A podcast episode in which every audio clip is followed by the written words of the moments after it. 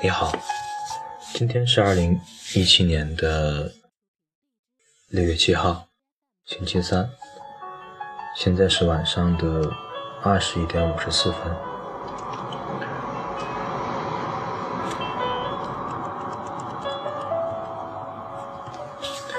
今天准备继续读那本《当我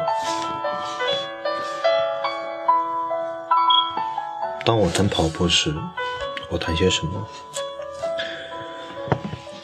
嗯，在上一节当中说到，其实他讲述了他的一些认真跑的经历，然后在最后提到了一个。我觉得很重要的观点就是在空白中跑步。其实他也提到了跑步这一个小时的空白对他来说，精神上面也是很重要的一个部分。嗯，不过其实这种散文性质东西，它并没有很强的上下文之间的连续性，所以即便是不知道之之前讲的是什么东西。嗯，依然可以看明白他写的东西。年过半百的我，已处于人生的后半期。二十一世纪之类的果真来了，我不折不扣地迎来了五十多岁。这种事情在年轻时无从想象。从理论上说。总有一天，二十一世纪会到来。不出意外，届时我将迎来人生的五十年代，这不言自明。然而，年轻时候的我，要在内心描绘出自己五十多岁的形象，就好比具体的想象死后的世界一样困难。米克·贾格尔年轻时曾口吐豪言壮语说。我如果到了四十五岁还在唱满足，还不如死了的好。然而，如今他已经年过六十，可还是继续在唱满足。有些人为了此事笑话他，可是我笑话不出来。年轻时候的米克·贾格尔无从想象四十五岁的自己。年轻时的我，也无法想象这样的事情。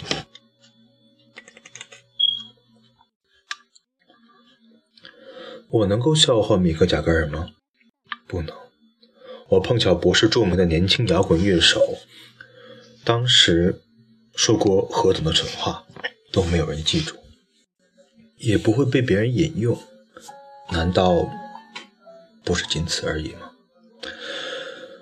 现在我置身于那个无从想象的世界，如此一想便觉得好笑。置身于此的我究竟是幸福？还是不幸，连我自己都揣摩不透。不过，这似乎无需声张，这似乎无需虚张声势的为重大问题。对于我来说，对于其他人恐怕也一样。这是首次体验到年龄的增长，在此体味的情感，也是首次体味到的。倘若从前既历练过，哪怕仅仅有一次。也多少能明了地体察各种各样的事情，而首次经历就不那么简单了。我唯有将细微的判断暂且留待后日，先将眼前的东西照单全收，姑且与它一同生存下去，就好比对待天空、云朵和河流的态度。我还觉得这些东西中。无疑存有某种滑稽可笑之物。根据星星变化，他们未必一文不值。前面说过，无论在日常生活还是在工作领域里，和别人交手竞技一决雌雄，不是我追求的活法。听上去好像在大谈特谈无聊的大话。不过，正是因为有了各种各样的人，这世间方是世间。别人自有价值观和与之相配的活法，我也有自己的价值观和与之相配的活法。这样的差异产生了细微的分歧，数个分歧组合起来，就可能发展成大的误会，让人受到无缘无故的非难，遭到误解，受到非难，绝非令人愉快的事情，还可能使心灵受到深刻的创伤，这也是痛苦的体验。然而，随着年龄的增长，我们逐渐认识到，这样的苦痛和创伤对于人生来说其实很是必要。想起来，正是跟别人多少有些不同，人才得以确立自我，一直作为独立的存在。就我而言，便是能够坚持写小说，能在同一道风景中看到不同于他人的景致，感受到。不同于他人的东西，选择不同于他人的语句，才能不断地写出属于自己的故事来。甚至产生了一种罕见的状况：为数绝不算少的人把它拿在手中阅读。我就是我，不是别人。这与我乃是一份重要的资产。心灵所受的伤，便是人为这种自立性。而不得不支付给世界的代价。我基本是如此思考，并依循着这样的思考度过人生。就结果而言，在某种程度上，我也许是主动的追求孤绝。对于操我这种职业的人来说，尽管有着程度上的差异，这却是无法绕道回避的必经之路。这种孤独之，这种孤绝之感。会像不时从瓶中溢出的酸一样，在不知不觉中腐蚀人的心灵，将之融化。这是一把锋利的双刃剑，回护人的心灵，也细微却不间隙地损伤心灵的内壁。这种危险，我们大概有所体味，心知肚明。唯其如此，我才必须不间断地物理性的移动身体。有时甚至穷尽体力来排除身体内负荷的孤独感，甚至说着意如此，我宁说是凭着直觉行事。让我说的更具体一点：当受到某人无缘无故的非难时，亦或觉得某人的接受，亦或觉得。能得到某人的接受，却未必如此时，我总是比平日跑得更远一些，跑长于平日的距离，让肉体更多的消耗一些，好重新认识自己乃是能力有限的软弱人类，从最深处无理性的认识，并且跑的距离长于平日，便是强化了自己的肉体，哪怕一点点。发怒的话。就将那份怒气冲着自己发好了，感到懊恼的话，就用那份懊恼来磨练自己好了。我便是如此思考的。能够默默吞咽下去的东西，是就一心不胜地吞咽进体内，在小说这一容器中，尽力改变其姿态、形状，将它作为故事的一部分释放出去。我努力做到这一点。我并不认为这样一种性格讨人喜爱，恐怕极少有人赏识，哦，恐怕有极少人赏识，却难得讨大众欢喜。对于这样的一个缺乏协调性的人，一遇上事情就想独自躲进壁橱里的人，有谁会抱有好意呢？一个职业小说家讨人喜爱这种事，难道真有可能吗？不得而知，或许在世界某个地方有，但恐怕很难推而广之。至少我很难想象自己作为一个小说家，成年累月不断的写小说，同时又能为人私下里喜爱，为人嫌恶、憎恨、轻蔑，似乎倒是更为自然的事情。我也并不打算说。这样的话，我反而感到放心。即便是我，也没有少玩他人的嫌恶的爱好，那是另外的事。还是来谈谈跑步吧。不管怎样，我再次赢回了跑步生活。我相当认真的在开始跑步，时至今日又相当扎实的跑步。这对年近花甲的我来说意味着什么？我不甚了解，想必有什么意义吧。也许并非大不了的事情，并非大不了的分量。不过此时此刻，只管埋头跑步就可。意义吗？留在日后重新思考也为时不晚。以后重新思考，乃是我的特长之一。这特长随着岁月流逝而愈加洗练。穿上慢跑鞋，在脸上和颈部抹足了防晒霜，调节好手表，来到路边，于是开始跑步。脸颊承受着迎面而来的冒雨风，仰头仰遥望，将两条腿齐齐并拢，横空飞去的白鹭。倾听令人回味无穷的满是爱乐队的乐歌曲。比赛的记录不见提高，但也无可奈何。我跑步时忽然浮想联翩，我已经到了一定的年纪，时间自然会拿走他那份额度，怨不得任何人。这就是游戏规则，就如同河水向着大海源源不断的流去一样。自己这种形象，我们只能当做自然光景的一部分，原封不动的接受。这也许不是令人愉快的事情，从中发现的也许非值得欣喜若狂的东西。不过，这难道不是无可奈何的事情吗？至此为止的人生，我好歹也大致，即便不能说是充分，但是。享受到了其中的乐趣。此话并非自夸，我的脑子并不怎么好使。我是那种通过有血有肉的身体的人，有血有肉的身体通过伸手可触的材料才能明确认识事物的人。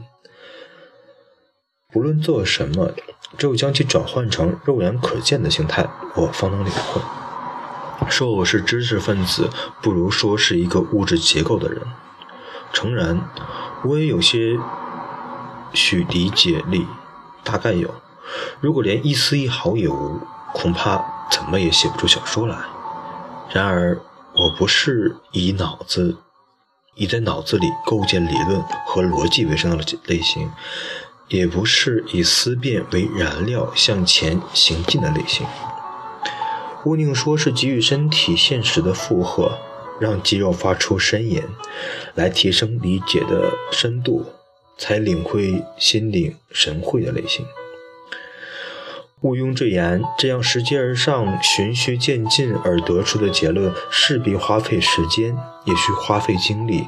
若费时过多，待到终于心领神会，恐怕已为时太晚。时过境迁，然而这也无可奈何。因为我就是这样一个人，想就河流做一番思考，还想就云朵做一番思考，然而心中却是空空。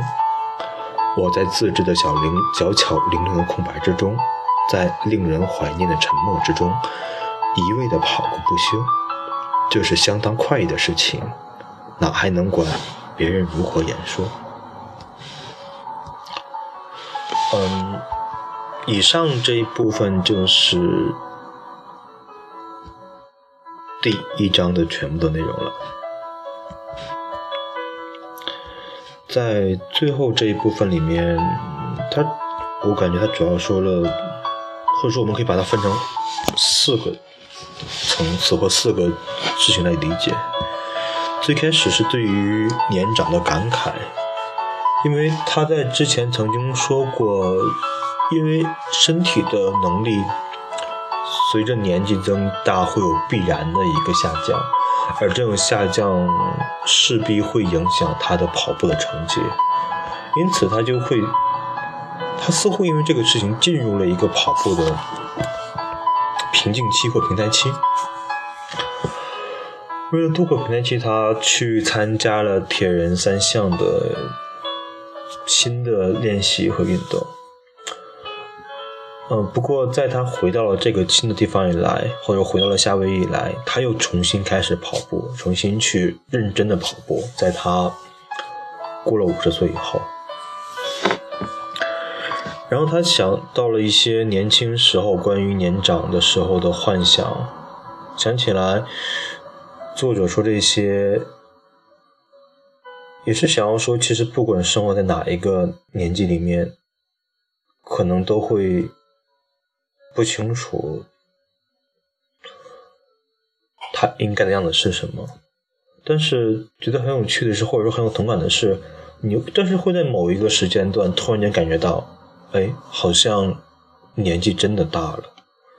而这个时候对于作者来说，就是在五十岁或将近六十岁的时候。然后在下一个部分，我会觉得很有趣的是他。会讲了一部分关于作者的或者关于作家的一些情况，然后并把它和跑步联系到一起。当我们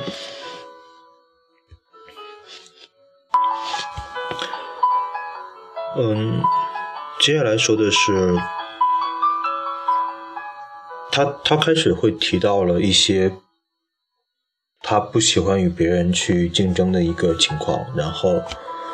又引到会有很多种不同的人，而这种不同的人去构成了这个世界，而他恰恰是那一种会去追寻一个人的独处的一种人，然后就会引发出这种人其实是可能大概所有的作家的一个基本的情况，他们需要在自己的世界里面去。或者说，对于他来说，他需要在那个风景里面看到不一样的风景，描述出不一样的故事给很多人去看。但是他不能够去在人群中，或者说用别人喜欢的姿态去完成这件事情。那种孤绝感是作为一个作家来说，或者作为对他来说必不可少的，而且。在不被人理解的时候，在被人责怪的时候，在被别人嫌恶的时候，他会选择多跑一些，去耗费自己更多的体力，来让自己认识到自己其实是一个体力有极限的人类，或者说，他通过这种方式去缓解由于别人不好的评价所带来的，或者说是懊悔。或者说是生气，嗯，其实与我们的简单说用跑步去发泄的是很类似的一个情况，只是他会用很麻烦的东西把这个事情说出来。然后再说到另外一件事情，就是说这个是他再说到另外一件事情是很有趣的，就是跑步的意义是什么？他说：“他在这个时候重新回归了认真跑步的生活，他可能只是我现在做的一件事情，但是它的意义是什么，我现在却并不知道。但是我可以做的一件事情，就是我可以以后再去思考它。”他的话就是说：“意义嘛，留待日后重新思考，以为是不晚。”然后在想说，其实现在。很多人做事情都会去在做之前就规划好一些意义，或者说我们会因为某件事情、某件目的去做某些东西。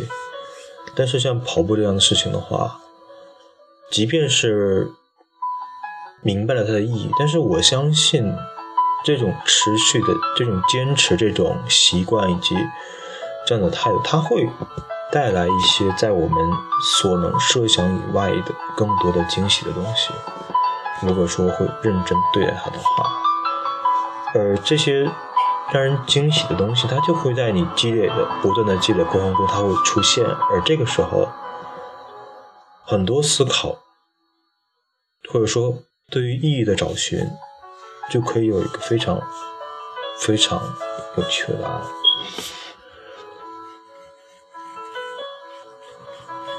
然后他下面写了他怎么样的一个带留日后思考，而且他非常自谦的说他自己是一个只基本上只能够理解物质结构的人，但是他不能够去很好的去理解抽象概念，因此可能事后去总结思考，对他来说是一件更容易的事情。然后他这边说的，他即便是想做云彩，对云彩做一番思考，但是心中却是空空。然后这一章是讲到了他的夏威夷又开始了重新认真的跑步，然后慢慢的去讲跑步的意义，算是很。因为感觉读下来之后，结构并没有非常非常的严谨，或者说是感觉非常呃完整的一个故事，或者说是它它就像是一种嗯散文性的东西，嗯，像之前也并没有说是去围绕某一个核心主题反复的层层展开那样子，而且感觉由于。是日文翻译的过，是日文翻译的原因吧？有些句子会感觉有点啰嗦，嗯，好像日本写都都是这种感觉。然后今天先到这里，好，谢谢。